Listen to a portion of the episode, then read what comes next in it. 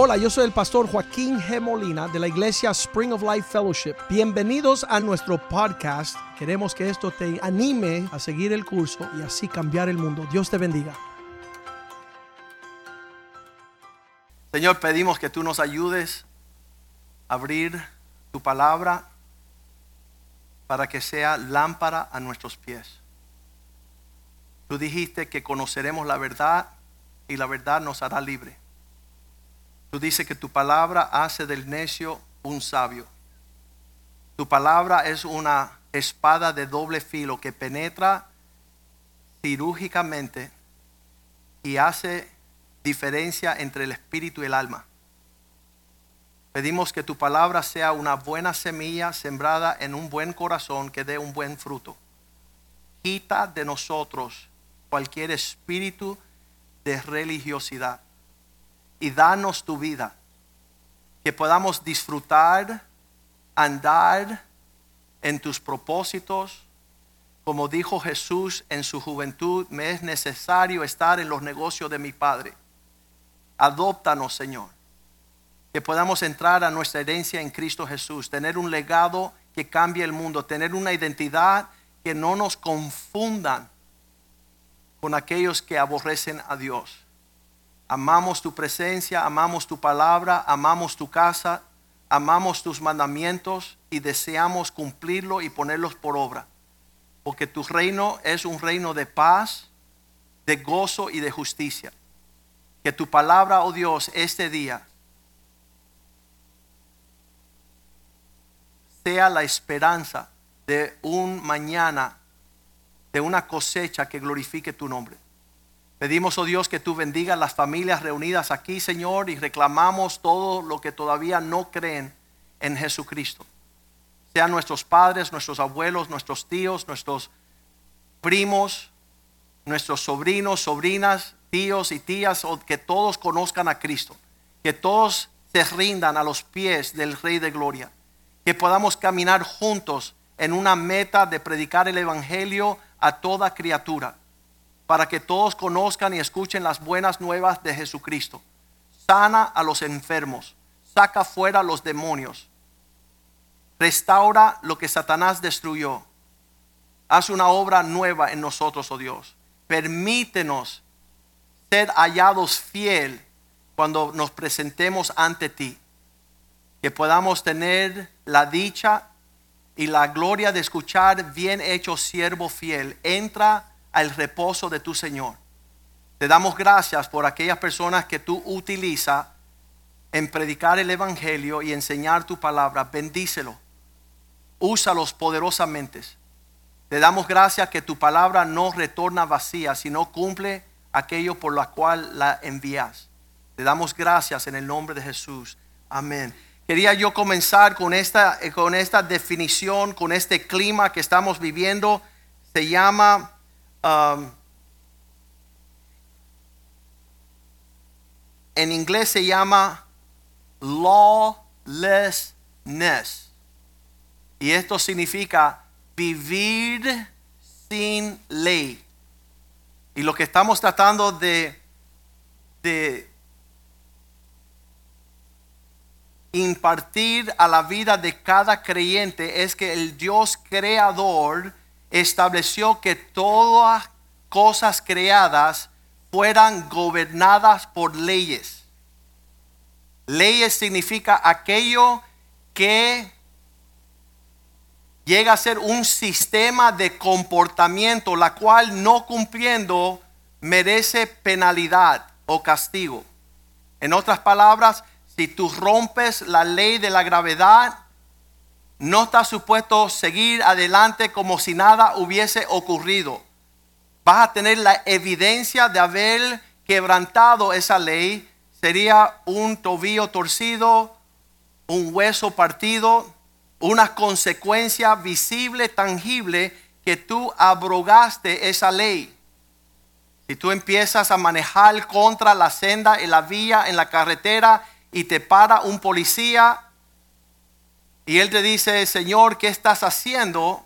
Y tú dices, paseando.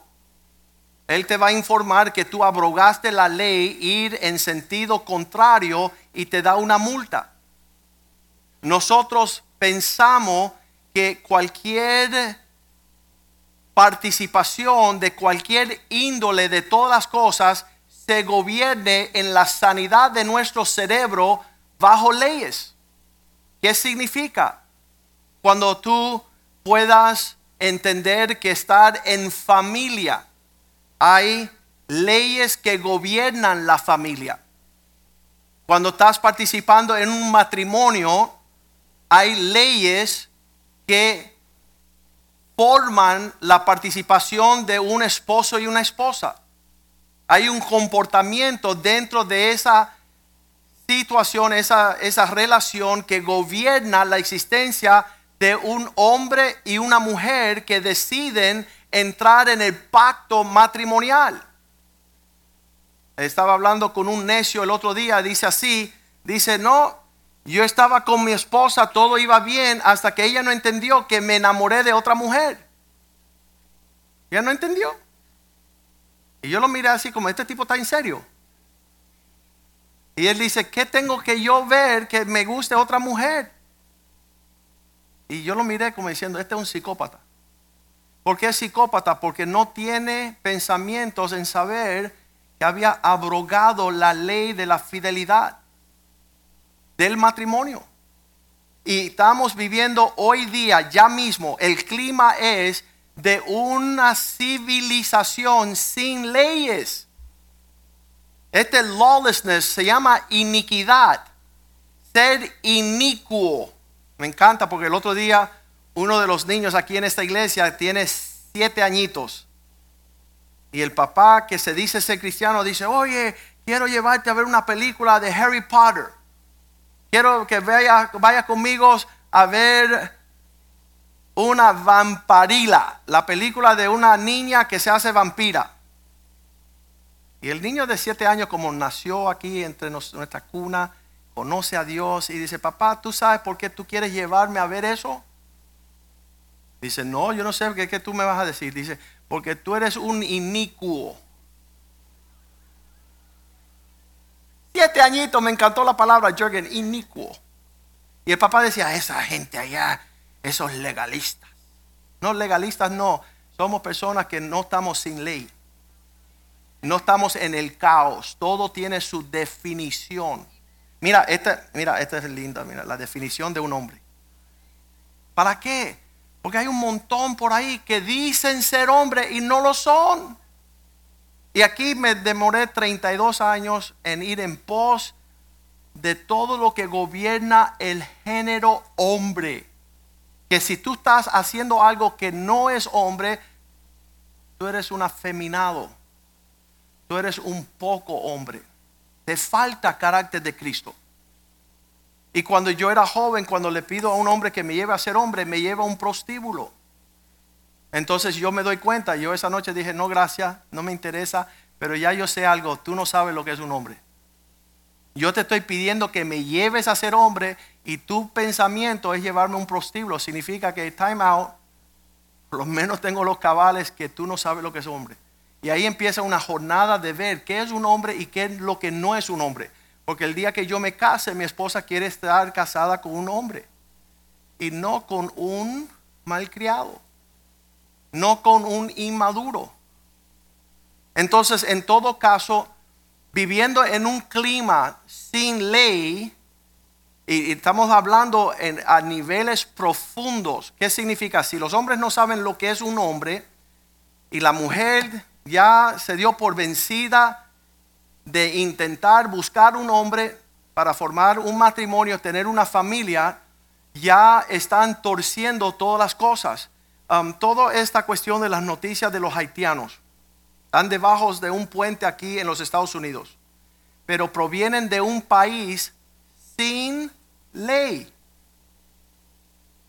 Salvajes a niveles que acaban de asesinar su presidente todo lo que es una apariencia de gobierno, ellos no desean.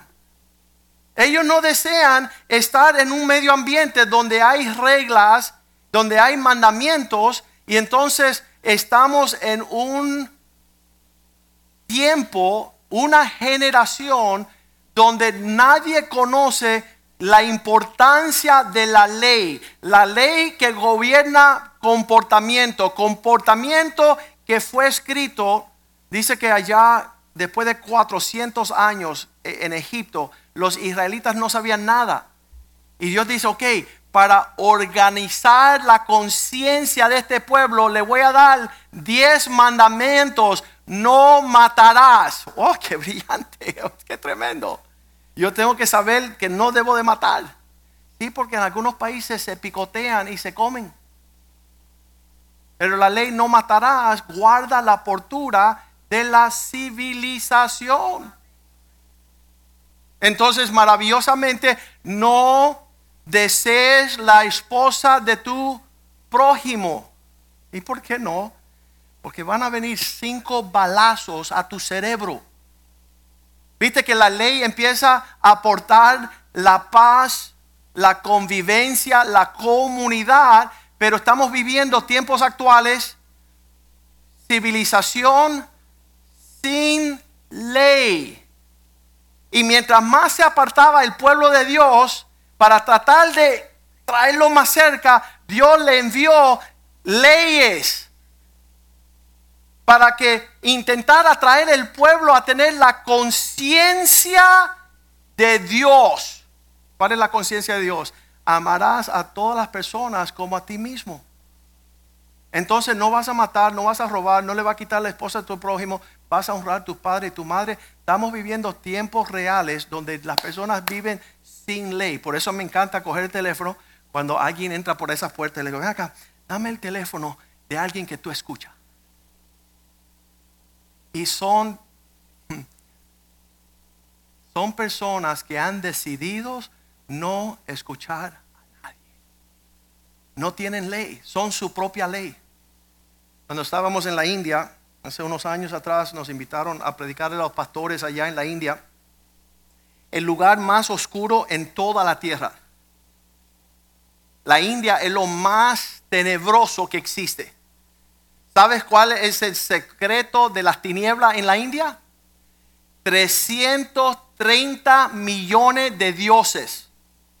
¿Qué significa? Todo el mundo tiene su propio Dios. Cuando yo regresé de la India con mis dos hijos, estábamos allá 10 días, yo creo que el mediero, me acompañó. Cuando regresamos y le digo, Oye, una maravilla ya. Nadie escucha a nadie. Todo el mundo hace lo que le da la gana y son 330 millones de dioses. Y entonces alguien me dijo aquí, está igual que los Estados Unidos, cada ciudadano es su propio Dios. Aquí estamos con las mismas tinieblas. Porque no estamos aguardando los mandamientos de aquel que nos amó. Me encanta que cuando yo llegué de una vida sin ley, porque había descartado a mi papá, yo era un rebelde perfecto. Había descartado mi familia, no quería saber de hermanos ni hermanas, ni el hogar. Había descartado mis maestras en el colegio, había descartado la policía en, en la comunidad, un rebelde, delincuente, no quería escuchar a nadie. Y llego a la casa de Dios y me empiezan a decir cosas como honra tu padre y tu madre, primer mandamiento con dos promesas para que todo te vaya bien y vivas una vida larga. Yo estaba tan rebelde y decía, ¿y qué si no lo hago? Dice, vas a morir joven y te vayan las cosas mal. Ah, me convenciste. Yo creo que me voy a, esa, esa, esa la voy a poner ahí. Voy a empezar a honrar al doctor Molina. Y empecé a tomar la instrucción bíblica para sobrevivir. La segunda, no tendrás sexo hasta que te case. Eso, bueno, eso, eso, no, eso no es tan fácil así. Pero sabes qué? Para que tu mujer no te deje por otro hombre, me conviene, dame esa también. Ustedes no me creen, vamos a Deuteronomio 28:30, por favor. Consecuencias, maldiciones por la desobediencia a los mandamientos de Dios. Deuteronomio 28, versículo 30. Vas a tomar mujer y otro varón dormirá con ella. Vas a edificar una casa, mas no vas a vivir en ella. Vas a plantar una viña, pero no la vas a disfrutar. Versículo 31. Tu asno, tu buey será matado delante de tus ojos y tú no comerás de él. Tu asno será arrebatado, tu carro reposeído delante de ti y no se te dará devuelto. Tus ovejas serán dadas a tus enemigos y no tendrán quienes te rescate. 32.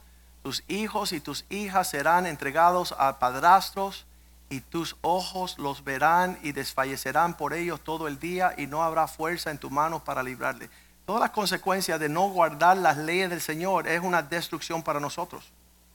La instrucción del mandamiento te aleja de la destrucción de la desobediencia. Y ahora empezamos a ver, Señor, tus mandamientos para mí no son gravosos. Cuando tú me hablas algo, yo voy a escuchar y voy a obedecer. Yo salgo ganando. Porque los mandamientos fueron hechos para llevarme a mí a conocer el Espíritu de Dios. El mandamiento no te sana, solamente te deja saber que estás fuera de los linderos de Dios. Quiere decir que las leyes no salvan a nadie. Yo te tiro cien mil leyes y tú te quedas tan condenado para el infierno como cuando antes. Pero el Espíritu de Dios, dice la letra trae muerte, pero el Espíritu vivifica. Si yo empiezo a entender que los mandamientos vinieron no como imposición, sino por bendición. Dios, el que me hable a mí lo que tengo que hacer para que me vaya bien. Y yo le decía, Señor, ¿por qué tú lo pusiste en mandamiento? Y él dijo, porque son las áreas de la alma que tú no tienes la fuerza para hacerlo, sino yo te mando que lo hagas. Tú no vas a tener el sentir. Tu sentir puede ser erróneo, pero el mandamiento te lleva a lo que el Espíritu desea. Y ahí está Romanos 8.2, donde dice, ya no vivimos según la ley del pecado y de la muerte, sino según la ley, digan conmigo, ley del Espíritu de vida en Cristo, que me ha librado de la ley del pecado y de la muerte. Cuando yo vivo la ley de Dios, estoy experimentando lo que Dios desea para mi matrimonio, para mi vida, para mis hijos, para mi familia, mi finanza, mi vida. Yo voy a vivir dentro de esos parámetros. Y los mandamientos de Dios no me son gravosos. ¿Por qué? Porque yo sé el fin de guardar la ley de Dios es paz, prosperidad, bendición. Oh, Molina, tú eres muy legalista. Y tú, mi hermano, sin ley, eres igual que tu padre el diablo, que no tiene parámetros y no tiene linderos. Entonces Dios nos está enseñando a nosotros que en lo que el mundo está yendo hacia el infierno sin ley, las canciones estas, y no tiene que ser reggaetón porque yo creo que Frank Sinatra fue el primer reggaetonero diciendo lo hice a mi manera. Ah, se fue perfeccionando a través de los años, pero él fue el primero. I did it my. Del infierno te fuiste, brother. Te fuiste con el diablo, que también lo hizo His Way. Y Burger King, cuidado. La persona que vive la vida sin darle cuenta a nadie es un diablo en potencia. Hubo un tiempo de tinieblas donde no le hacíamos caso a nadie. Pero ahora no estamos en esa senda. No estamos en ese reino. Ahorita estamos, como dijo mi hijo, a los 26 años, 25 años nunca he hecho lo que yo quiero. Y dice, estoy viviendo la gloria de Dios. Porque me he negado a mí mismo. Ahora la esposa está feliz. Está feliz. Están viviendo un matrimonio donde los dos se están negando. No están malcriadamente persiguiendo cosas torcidas. La muchachita esta que acaban de matar, Gaby Petito, todo el mundo está hablando de ella y qué sé yo, una rebelde pero agresiva, cuatro años viviendo en la casa del novio, sin los padres. Entonces, si ella murió a los 20 años, creo, 22 años, lleva cuatro años en la otra casa, de los 16 se fue a su casa. Y la Biblia dice que el que deshonra a los padres no va a vivir largo tiempo. Y los medios están echando la culpa al vecino. Él es el infeliz que invitó a una necia, soberbia y malcriada a venir a vivir a su casa. Mira, aquí yo no le hago caso a mis padres, hago lo que yo quiero. Quiero mudarme contigo. Ve, mi amor. No. Fue un desastre el día de ella romper con las, lo que gobernaba la casa de sus padres. Y yo le digo a todos los solteros, cuando tú veas una mujer que no escucha a nadie, corre, corre que no te cojan. Y si tú ves un hombre que dice, mira, me puse un tatuaje aquí, hago lo que me haga, corre, que no te cojan. No termines con una malcriada un malcriado, un desobediente, un prepotente. No quieres eso como esposo. Porque es un hombre sin ley. Está viviendo pensando que su esposa es su mamá. ¡Uh! ¡Qué susto!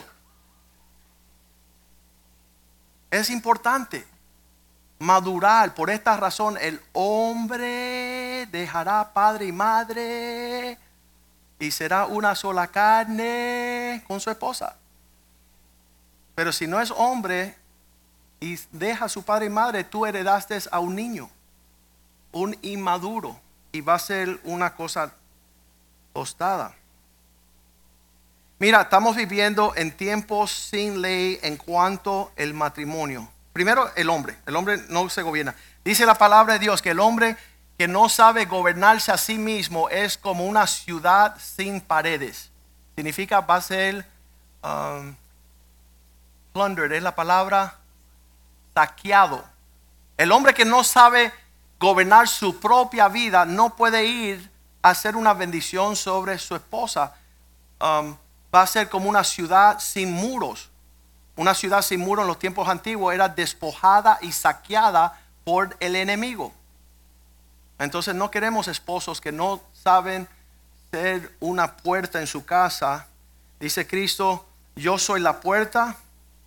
El enemigo viene a matar, robar y destruir. El hombre la portura que tiene es una puerta en casa. Y dice, detente suegra. Si no me dan una llave, perdí mis hijos. No, si no te dan llave, vas a salvar un matrimonio. Tengo un amén por ahí. Escúchame, no vamos a contar, no nos condenemos. No me dieron llave de casa. No, porque no es tu casa. Anyways, la puerta. Cristo dijo, yo soy la puerta. Y el hombre se tiene que parar allí y decir, ¿sabes qué? Lo único que entra a mi casa, lo que va a bendecir mi casa, lo que va a prosperar mi casa, lo que va a bendecir mis hijos, y no la, bruja esta de Moana. Ustedes vieron la película de Disney donde ella le dice a la nieta, oye, vete, no escucha a tus padres. Eso es una maldición. Cualquiera hija que deje a su papá, eso no es bueno. Eso está grabado, ¿verdad? Está bien. Iglesia, Dios eterno estableció las leyes para preservar su justicia, para preservar su reino. En cualquier lugar donde no está definido por las leyes que gobiernan el reino de Dios, la palabra de Dios, llega a ser un lugar de caos, de tinieblas. ¿Con quién me casé? Con mi esposa. Con mi esposa. Dice Cristo a su esposa, siéntate en mi trono para que puedas regir las naciones como yo me he sentado en el trono de mi Padre y rijo reino sobre las naciones. Entonces la, la mujer está dado, dotada con la bendición de reinar en el trono de su esposo con las leyes que gobiernan la paz, gobernando la familia, gobernando el matrimonio, gobernando la familia, el vecindario, la comunidad. Escuche bien, gobernando la iglesia. En el, rey, en el reino de los cielos hubo un querubín que decidió levantar su trono por encima del trono de Dios. Hay muchas personas que tienen esa facilidad de endemoniarse. Yo no voy a hacer lo que Dios manda. Yo pongo mi trono por encima de lo que Dios dice. Dice la Biblia que todo hombre sea hallado mentiroso y que Dios sea hallado veraz. Su consejo va a perdurar a pesar de lo que digan las personas. En el cielo, el diablo, Satanás, Lucifer levantó su trono por encima del trono de Dios y fue lanzado fuera del, del cielo, del reino de Dios, porque no quería guardar ley. Dice la Biblia, se halló iniquidad en su corazón. La Biblia habla del misterio de la iniquidad. ¿Qué es eso? El misterio de la piedad es que Dios se hizo hombre. El ministerio de la iniquidad es que el hombre quiere pasarse por ser Dios y anda sin leyes. En la Segunda Guerra Mundial, Hitler había ah, seguido las enseñanzas de un filósofo alemán que decía que existía un estado donde el hombre podía ser Oberman, un hombre superior al hombre normal. Y en esa filosofía Hitler levantó ese, ese mundo para decir que eran Oberman, que eran más. Él quería ser el hombre por encima de las leyes de Dios. No te limites, decía él, de dejarte regir o ah, ah, gobernar por las leyes de la iglesia y la palabra de Dios. Eso te hace poco hombre. En esta mentira él levantó toda una nación para levantarse ante y por encima del trono de Dios y fue la destrucción de ese país. Satanás fue echado de los cielos en ese pensamiento. En el huerto del Edén escuchamos que Adán fue echado del huerto por querer hacer lo que Dios no le había mandado. En el Viejo Testamento el Israel tenía leyes que gobernaban su comportamiento delante de Dios. En el Nuevo Testamento la iglesia tiene leyes para poder gobernar la conducta de los que iban a participar de la iglesia. Yo veo que el espíritu de la iniquidad en nuestros tiempos es tan fuerte que personas que llevan aquí 25 años, yo soy el pastor de ellos, de sus hijos, de sus nietos, están con nosotros 25 años y se levantan un día y dicen, ya tú no eres mi pastor. Ah, qué novedad. Entonces, ¿quién decidió eso? Yo decidí. Ah, tú decides caminar en iniquidad, tener tu propia ley. Porque yo te puedo traer los 11 pastores para ver si lo que tú estás haciendo, diciendo y comportando es consistente con lo que gobierna el Nuevo Testamento, la iglesia. Tú eres una apóstata. Tú eres un anatema. Ahora tú no gobiernas tus asuntos según la palabra de Dios. Tú no estás gobernándote en luz, tú quieres andar en tinieblas. Salmo 119, 97, David dijo estas palabras, oh Dios, cuánto amo tu ley. 97. 119, 97. 97. 97. No, 119, 97. 119.97. Oh, cuánto yo amo tu ley. Señor, enséñame lo que tú has dicho para gobernar mis pasos. Que yo no abrogue, que yo no quiebre. Yo le digo a las personas, no es que tú quiebra la ley de Dios, sino que la ley de Dios te quebra a ti. Tú no vas a poder superar, andar como tú quieres. Dios ha puesto ahí no en forma legalista. Cuando las personas dicen, oh, Pastor Molina, tú eres muy legalista, le digo, mira, legalismo es cuando yo te imponga la palabra de Dios como obligación a ti. Yo no, yo no estoy imponiendo que tú hagas lo que manda la palabra, pero no quites de que yo quiera hacer lo que la palabra dice. ¿Viste la diferencia? Legalismo es lo que yo le hago a otro, pero amar a Dios y guardar su ley me hace un príncipe. Y lo ves en la muestra de mi familia, la paz en mi hogar, el rostro de mis hijos. Eso muestra la vida en Cristo. Y es triste que alguien tenga que obligarte a ti, porque tú no quieres, hacer lo que Dios quiere. Qué triste. ¿Qué demonio se te metió en ti? Que tú no sepas que lo que Dios manda es concuerda con tu estado más elevado. Tú vas a estar en paz y en gozo y en justicia. Yo deseo lo mejor de Dios para ti. Y la única forma que yo te puedo llevar allí, me trajeron un joven, decía, mira, pastor, ayúdame con mi hijo, se quiere matar. El hijo se había criado toda la vida en un colegio cristiano con maestros cristianos en, abriendo la Biblia y me siento con el fulano con 24 años. Dice, mi hijo se quiere matar, no lo entendemos, ¿cuál es la crisis? Y yo me siento con este joven y le digo, mira, deja de decirte una pregunta. Este libro, le pongo la Biblia delante, es el libro de la vida. ¿Qué es lo que estás haciendo tú que no concuerda con lo que está en los mandamientos de Dios, en su enseñanza. ¿Sabe lo que me dijo el joven? Todo lo que aquí dice que no haga, yo lo estoy haciendo. Y entonces yo dije, bueno, entonces como este es el libro de la vida y tú estás haciendo todo lo que no tienes que hacer, entonces tú estás en muerte. Tú estás con un deseo de no vivir más. Y si tú quieres librarte de esa, de ser presa del diablo, comienza a hacer lo que la Biblia dice para que tengan paz y que, que tu vida tenga la manifestación en lo que es bueno. Primera de Juan 2.3. En esto sabemos que tenemos una comunión íntima con Dios.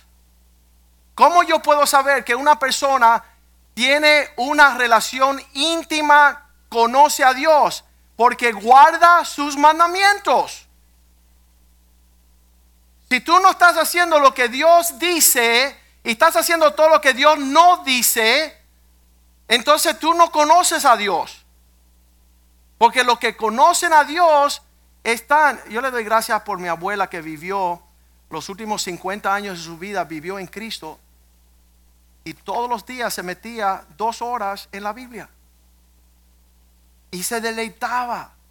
Y, me hablaba, mira lo que dice la Biblia, Joaquín. Mira, dice, un día llego a su casa y dice, mira, estoy haciendo un poema pidiéndole a Dios perdón por todos los abortos que me hice. Y decía, wow, se salvó la abuela. Conoció a Cristo. Porque no andaba en la amargura de su pasado, sino en la sanidad de su presente. Disfrutaba todas las mañanas la comunión con el Señor en una vida amando los mandamientos de Dios.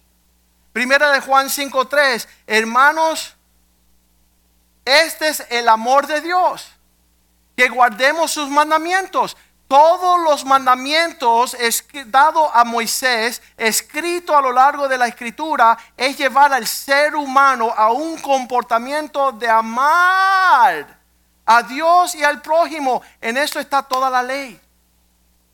El que sabe cómo amar, ¿cómo se ama? En palabras, en acción, en, bendición. ¿Qué, horrible criarse en una casa donde el esposo está dan, ah, soltando vulgaridades a su esposa. Idiota, estúpida, necia. En una, una falta de expresar amor. ¿Cómo lo vamos a lograr? Con los mandamientos. Los mandamientos, si tú tienes ese comportamiento, vas a llegar a tener un comportamiento que agrada a Dios. Segunda de Juan 1.6. Esto es amor, que caminemos en sus mandamientos. Este es el amor. me es tan difícil amar a la gente. Entonces empieza a guardar los mandamientos. Para que Dios empiece a ponerte a ti en la vida en Cristo. Este es el mandamiento que andéis en amor, como vosotros habéis oído desde, desde que comenzó todo esto. La única razón por la cual no podemos cumplir con el propósito de Dios en nuestras vidas es no sabemos amar. En, en este mundo, todo lo que están alterando, alterando todo lo que Dios nos llama para gobernar nuestra santidad, nuestra pureza. Cuando Dios dice no tengas relaciones fuera del matrimonio, el que beneficia eso es a uno. El que limpia a uno e- es, esa, realidad, esa, esa escritura eh, nos va purificando a nosotros, nos va limpiando, nos va moldeando al propósito de Dios. Todo lo demás, yo estaba diciendo en el primer servicio que había un joven en nuestro grupo de jóvenes y un día estuvimos hablando y él confiesa, dice, pastor, desde los ocho añitos empecé a ver pornografía. Ahora tengo 19 años, de 8 a 19 son 11 años viendo pornografía. Dice, dice, mis padres se acostaban de noche, yo ponía el cable y ahí venía todos los programas de pornografía. Toda la inmundicia, todo lo sexual, todo lo torcido. A los 19 años está en mi grupo de jóvenes y dice así, pastor, cuando veo a la mujer, yo no puedo ver otra cosa que todo lo torcido y lo malo que fui expuesto a lo largo de 11 años. Yo no sé cómo tener un matrimonio, no sé cómo tener un noviazgo, no sé cómo participar, no sé nada. Todo lo- mi, mi cerebro ha sido dañado profundamente. Y eso es lo que quiere Satanás con todo lo que está sucediendo en una civilización sin leyes. Los haitianos llegan, ya lo dije, a un país de leyes, pero ellos están acostumbrados a tener sin ley. Viene una de las primeras auxiliadoras de la Cruz Roja y le dice a un hombre, ven mi amor, que te voy a dar la ternura del amor de una madre. ¿Sabe lo que no está pensando él? Nada limpio, nada puro, nada que conlleve que no sea una perversa vulgaridad de violo. Entonces son personas que no llegan aquí a la iglesia y piensan, se ofenden. Llegó un hombre aquí un día y hizo así, le tocó los hombros de una mujer. Permiso, ella estaba sentada en la cafetería y él le puso las dos manos en los hombros. Y qué lindo, qué educado el hombre. Y decía, este hombre llega por primera vez y ya está tocándole los hombros a las mujeres aquí.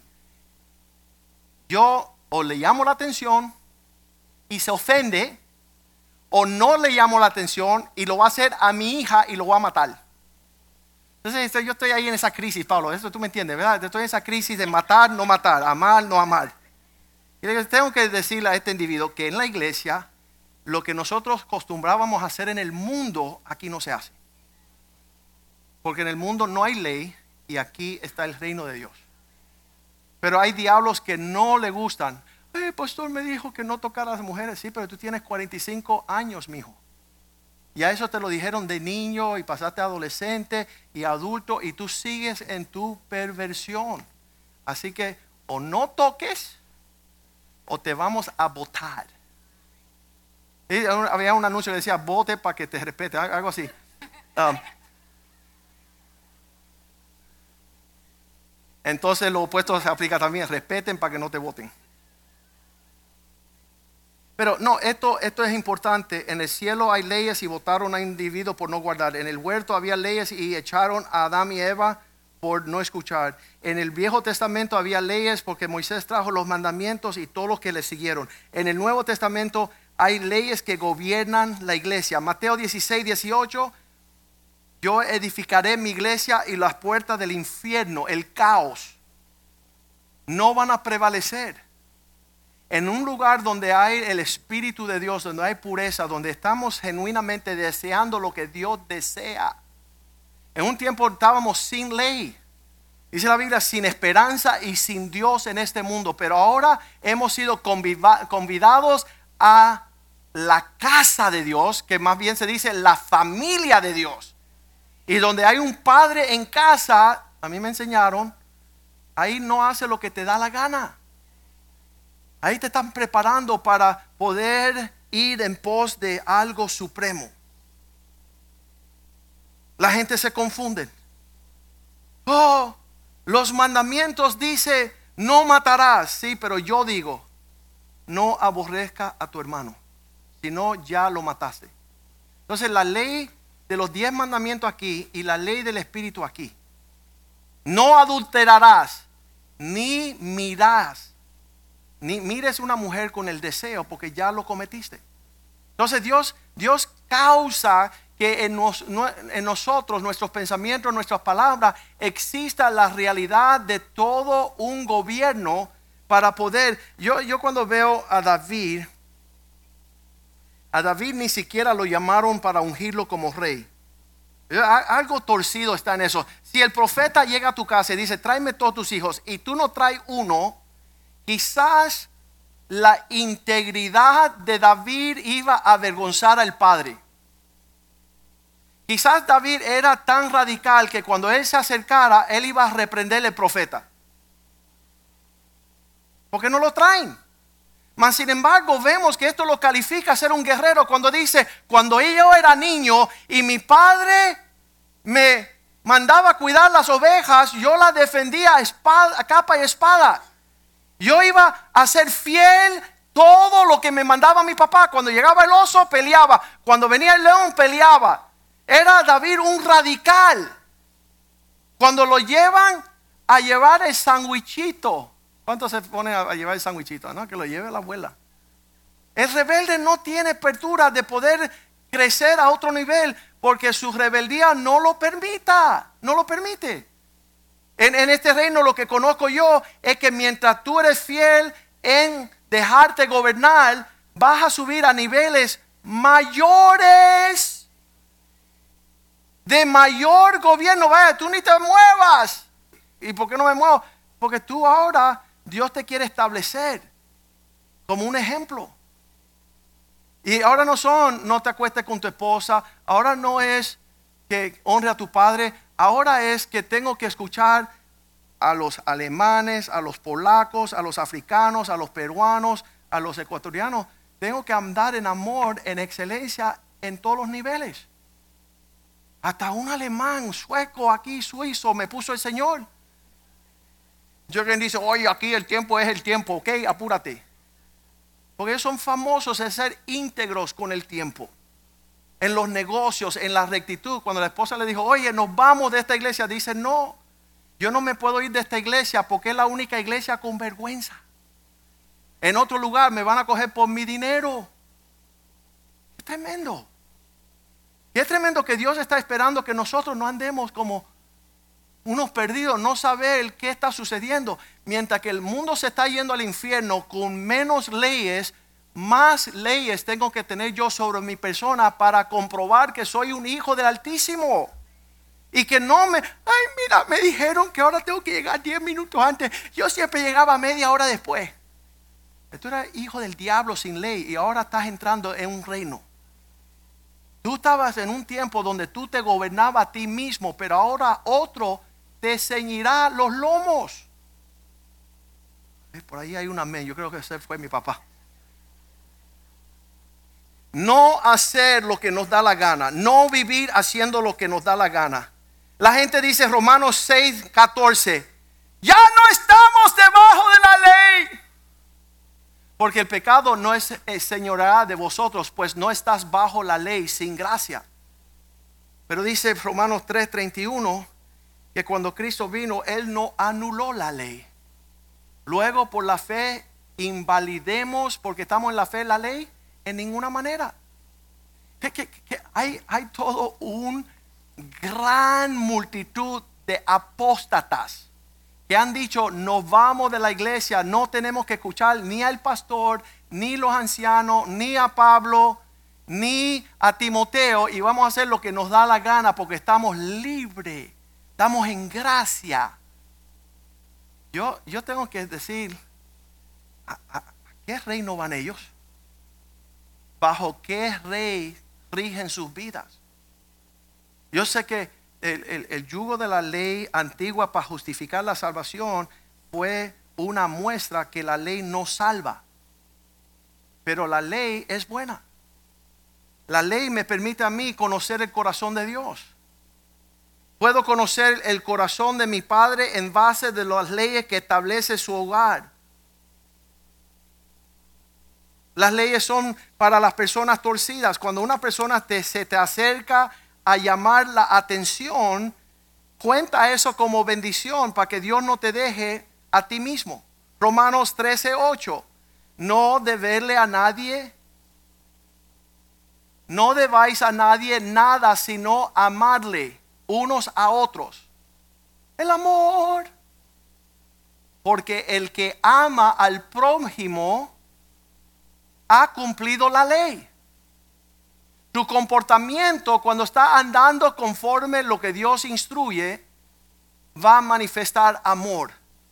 Tu comportamiento que atropella a todo el mundo, versículo 9, los mandamientos, no adultarás, no matarás, no hurtarás, no dirás falso testimonio, no codiciarás, y cualquier otro mandamiento en esta sentencia se resume, amarás a tu prójimo como a ti mismo.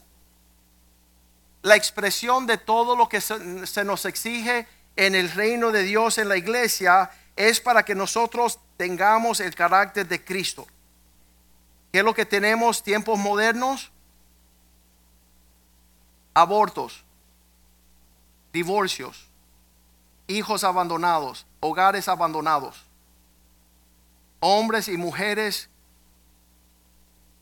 Yo no sé, ¿quién inventó ahorita que todas las mujeres se están cambiando de color el cabello? ¿Quién están escuchando? Azul, verde, rojo, amarillo, naranja. Y yo digo, Dios mío, cada uno haciendo lo que le parece. Y yo tengo que pensar que si todo el mundo, y yo se lo decía proféticamente, cuando yo tenía unos 14 años, estoy en casa, mis padres se están divorciando. No conocíamos a Cristo. El diablo era dueño de nuestro hogar. Y mi papá se había ido de la casa, mi mamá estaba sola en casa, estaban hablando por teléfono, él decía unas palabras, ella decía palabras. Y cuando terminaron de hablar, yo entro al, al cuarto principal, a, la, a la recámara de mis padres y le digo a mi mamá, mami, por favor no te divorcies. Porque si papi hace lo que le da la gana y tú haces lo que te da la gana, yo voy a ser un criminal, mi hermana va a ser una prostituta y mi hermanito va a ser un loco de manicomio un psicópata. Y él decía, ella no, sabía, no conocía a Cristo. dice, no, eso no va a suceder, todo no va a ir bien. ¿Sabes qué? No iba a salir bien. Mi papá hacía lo que le daba la gana, mi mamá hacía lo que le daba la gana. Nosotros decíamos, bueno, si papi hace lo que él quiere y mami hace lo que ella quiere, entonces nosotros vamos a hacer lo que nosotros queremos. Y ahí viene la desintegración de una familia que Dios había creado para cambiar el mundo. Guardando los mandamientos, los preceptos, el orden de la palabra de Dios. Y eso no solamente cambió el matrimonio de ellos, cambió nuestra familia, cambió nuestro futuro, cambió nuestras finanzas, cambió nuestro entendimiento de la vida. Las personas que no entienden invitar estas columnas son las estructuras de todo lo que Dios ha creado. Si tú quieres saber lo que es un matrimonio, edifícalo conforme la palabra de Dios. Si tú quieres tener una familia, edifícala conforme la palabra de Dios. Si tú quieres tener una iglesia, nosotros no podemos hacer de aquí, de lo que Dios ha puesto orden en nuestra vida, un desorden donde cada uno opina. La falta de respeto y deshonra de las personas que viven sin ley es una expresión súper satánica. Es, lo peor que hay. Las personas usurpando la palabra de Dios y torciéndola. Cuando estaba reunidos hace un año, llegó un hombre de Polonia, ¿se dice? De Polonia. Dice, yo soy un profesor, yo soy un hombre de negocio, yo estoy estudiando en una universidad de alta, alto nivel yo estoy escribiendo un libro de liderazgo. Y como veo cómo tú te mueves y la forma que tú estás creciendo y tu ministerio se está dejando conocer, quiero entrevistarte. Y se sienta conmigo y empiezo a darle todos los parámetros de lo que es un líder. Y él dice, no, no, pero escúchame, tú estás, tú estás utilizando demasiada palabra de Dios y las personas que escuchan la palabra de Dios empiezan a asustarse queremos un liderazgo que no mencione a Dios ni sus principios. Y digo, ahí viene para ti el anticristo. Él va a ser el inicuo. el hombre que no tiene parámetros, que no tiene ley, que no tiene orden, que no tiene sustancia. Y eso es para todos los rebeldes y los desobedientes. Años atrás me invitaron a una familia que se quiere entregar al Señor, pero ellos se, se toman su vinito. Y si tú no tomas un- una copa con ellos, se van a ofender. Y decía, mira, dile a esa familia que se arrepienta y que mejor no me conozcan. Porque esto no se trata del vinito. Se trata de decidir una vez por todas si van a estar en el reino de Dios o en el reino de las tinieblas, donde ahí puede hacer lo que te da la gana por un tiempecito. Después se va a tragar la tierra y van a vivir perpetuamente un infierno. Porque estarán en el lugar con aquel que hizo lo que le dio la gana, cuando le dio la gana, como le dio la gana, y no le pidió cuentas a nadie. Entonces, eso me hace no un pastor popular. Las personas no quieren sentarse a tomar una copa conmigo.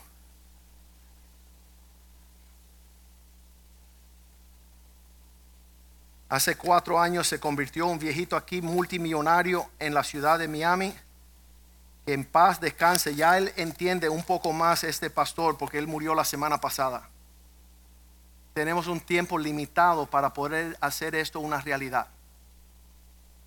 Las personas dicen, ah, yo tengo tiempo, después lo voy a decidir. No, no vas a tener tiempo ni lo vas a poder decidir. Hoy es el día de salvación. Hoy es el día que yo anhelo que esta prédica viviendo sin ley te haya convencido que Dios es bueno, que Dios es lindo, el comportamiento de un hijo, de una hija, de una yerna, de una nuera, de una de un hijo, de una esposa, de un esposo que te está diciendo vamos a hacerlo a la manera de Dios, puede ser lo más lindo que tú has escuchado en toda tu vida.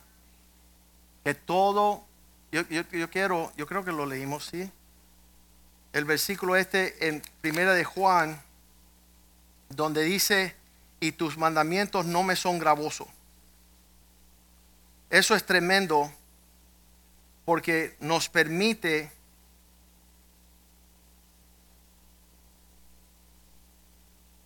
ver que, que esto es un refrigerio para nuestras vidas. Yo quiero entender lo que Dios quiere que yo entienda para hacerlo a la manera de Dios y no como Frank Sinatra, ¿verdad? Que fue una vida miserable. Primera de Juan 5.3, sí la leímos. Este es el amor de Dios, que guardemos sus mandamientos y que estos mandamientos no son sugerencias, no es si, si tú quieres mi amor, no, es un mandato, no son gravosos para aquellos que están deseando ver la misericordia del Señor.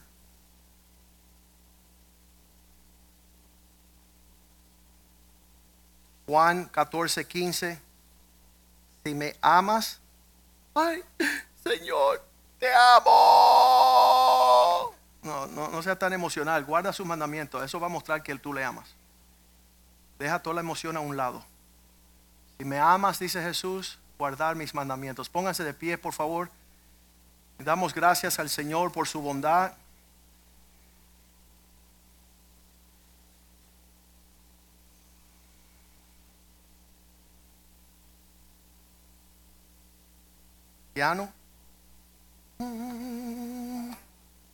Está apagado, apagado.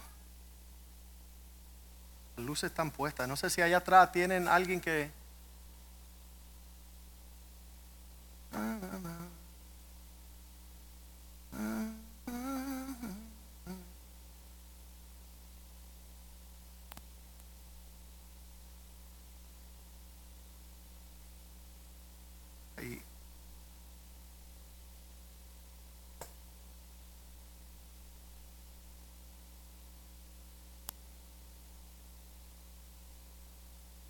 Quiero hacer un llamado esta mañana. Si tú quieres rectificar y comenzar de nuevo, suba acá al altar. Quiero orar por ti. Quiero que Dios sane tu mente, sane tu corazón y tú salgas de aquí a partir de hoy diciendo, yo quiero ir en pos de lo supremo. Yo quiero que las enseñanzas de Dios, los mandamientos de Dios guarden mi corazón y mi mente. Yo quiero poder amar mi prójimo como me amo a mí. Quiero derramar mi vida por causa de mi esposa, mi familia. todo lo que hemos hecho a la luz de los tiempos, aún despertarnos esta mañana, domingo tras domingo tras domingo, por 24 años. Esta mañana me hacía yo la pregunta, ¿por qué lo hago? ¿Por qué tenemos que ser los que no solamente lleguemos a la iglesia, sino tener la provisión del alimento espiritual para el pueblo de Dios? Y se vuelve muy cínico este papel de ser pastor. Pero yo le he pedido una cosa al Señor, que este púlpito, nunca sea el lugar donde yo esté filosofiando y hablando basura, sino que sea un alimento para el pueblo de Dios. Y hasta este día Dios lo ha manifestado, nos ha concedido que eso sea una realidad. Cuando le dijeron sus discípulos, muchas personas, dice Juan 6, 66, a partir de ese tiempo, muchas personas decían, esto es muy difícil y dejaron de caminar con él. Desde entonces muchos de sus discípulos volvieron atrás. Eh, esto es cómico, porque las personas dicen, ay pastor, se fue fulano. Y yo dije, sí, pero me falta un montón, porque mira, dice que muchos de sus discípulos volvieron atrás. Si se volvieron atrás con Cristo, que se hayan vuelto atrás en escucharme a mí, estamos bien. Hay personas que rehúsen recibir la palabra de Dios. Y cuando estos muchedumbre de discípulos volvieron atrás y ya no andaron más con él, él se volteó en el próximo versículo a los doce y les dijo a ellos, ¿acaso quieren irse ustedes también? Yo me maravillo que todavía las personas siguen llegando a esta iglesia. Me maravillo. Y ellos respondieron, versículo 68, ¿dónde más iremos? ¿A quién iremos? Tú tienes palabras de vida eterna. Y yo sé que esta palabra viene del Señor porque yo ni siquiera tengo la profundidad de entendimiento de traer esta palabra como Dios la ha mostrado. Que en un clima de una civilización y generación sin ley, las personas se acuestan, tienen relaciones sexuales, tienen abortos, se dejan, se divorcian, se separan y nadie rinde cuentas. Y las iglesias están llenas de esta muchedumbre. Dice, en los últimos días no soportarán la sana doctrina. Irán a amontonarse maestros para escuchar el aleluya y el gloria a Dios.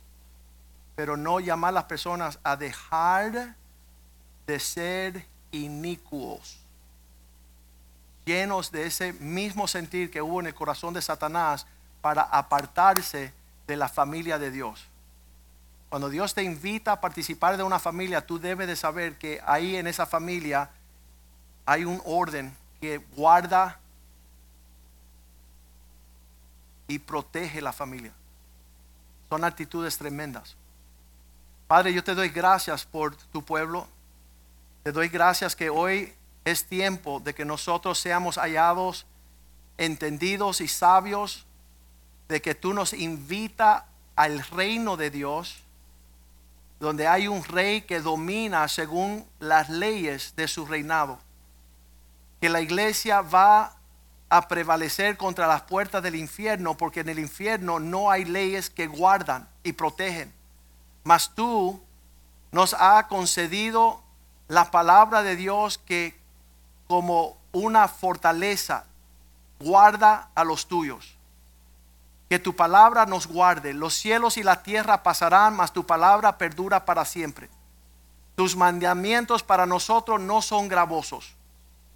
Para nosotros es un refrigerio que tú nos llame a la paz, al gozo, a la prosperidad, a la abundancia, a la generosidad, a la mayordomía. Que tú nos enseñe cómo amar porque esta es la ley más grande. Amar a vuestro Dios de todo corazón, de toda mente, de toda fuerza y amar a tu prójimo como a ti mismo. Hacia allá queremos proyectarnos, queremos ser conforme la imagen de tu Hijo Jesús. Cada día queremos parecernos más a Él. Que las personas que vean nuestras limitaciones, nuestras restricciones a causa de amar tus mandamientos, porque te conocemos. Que ellos se den cuenta que ya no andamos como inicuos, no vamos a ser parte del anticristo, del gobierno que viene, de un gobierno, de una religión, de una moneda. Nosotros ya para ese tiempo ha- habremos salido porque tú vienes por nosotros. Guárdanos en tu amor, Señor. Cúbrenos con la sangre de Cristo y líbranos del lazo del cazador. Haz que nosotros podamos subir a las alturas de aquellos que aman tu ley y guardan tus mandamientos. Y lo hacemos con nuestros hechos, amando tu familia y tu iglesia, rigiendo nuestras familias y matrimonios con esos parámetros que tú has establecido desde el principio. Te damos gracias por este día estar en la casa de Dios, con el pueblo de Dios, escuchando la palabra de Dios del predicador. Señor, guarda nuestra entrada y nuestra salida y permítenos, Señor, cada vez más ser identificado con aquellos que tenemos ley, tenemos linderos, tenemos preceptos, estatutos y mandamientos y tú has dicho que los que guardan estos serán prósperos.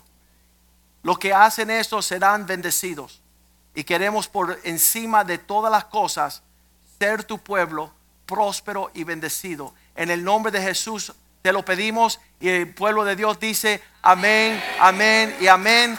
Salúdense unos a otros en el amor del Señor.